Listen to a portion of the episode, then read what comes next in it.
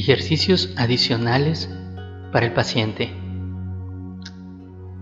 Es conveniente que el paciente lleve un trabajo para hacer en su casa, así se involucra más en su propia sanación.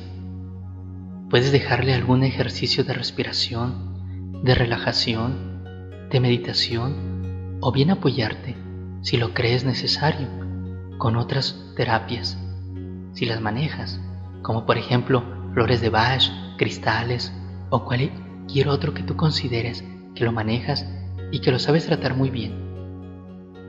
Sobre todo, hay que estimularlo a hacer un cambio de pensamiento para que estos sean positivos.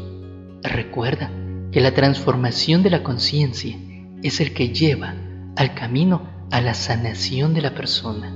Si una persona no cambia su conciencia, seguirá arrastrando problemas y seguirá cayendo en las mismas situaciones. Explícales el poder que tiene la mente y los pensamientos sobre nuestro cuerpo y sobre nuestra salud y sobre todo los pensamientos positivos.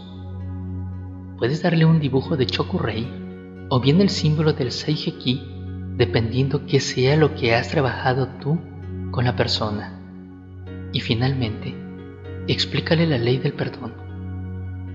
Que cada noche aplique la ley del perdón. Si perdonamos, nos sanamos.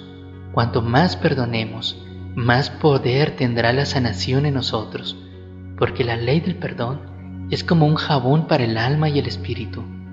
Si la persona que se trata ya es reikista, hay que ser objetivo. Mucho de lo que le digas ya lo sabrá.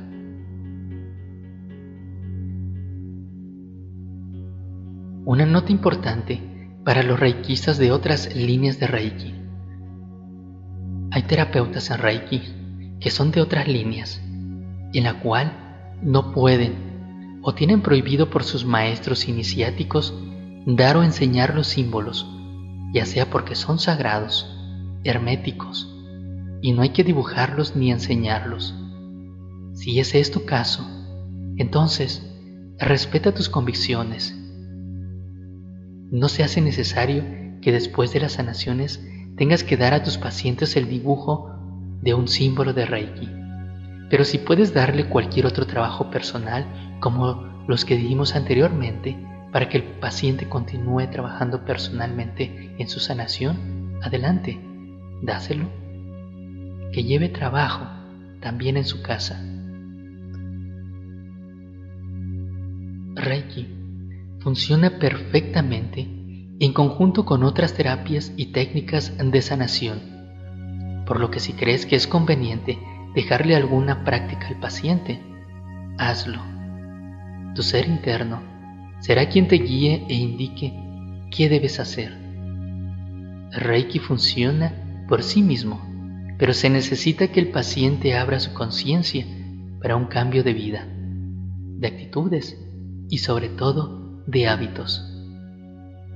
Te recuerda en no creer simplemente por lo que has leído o escuchado. Practica y experimenta en tu campo de trabajo. Observa cuán real es lo que has leído u oído y así lo puedes hacer tuyo y hacerlo cada vez mejor, cada día mejor.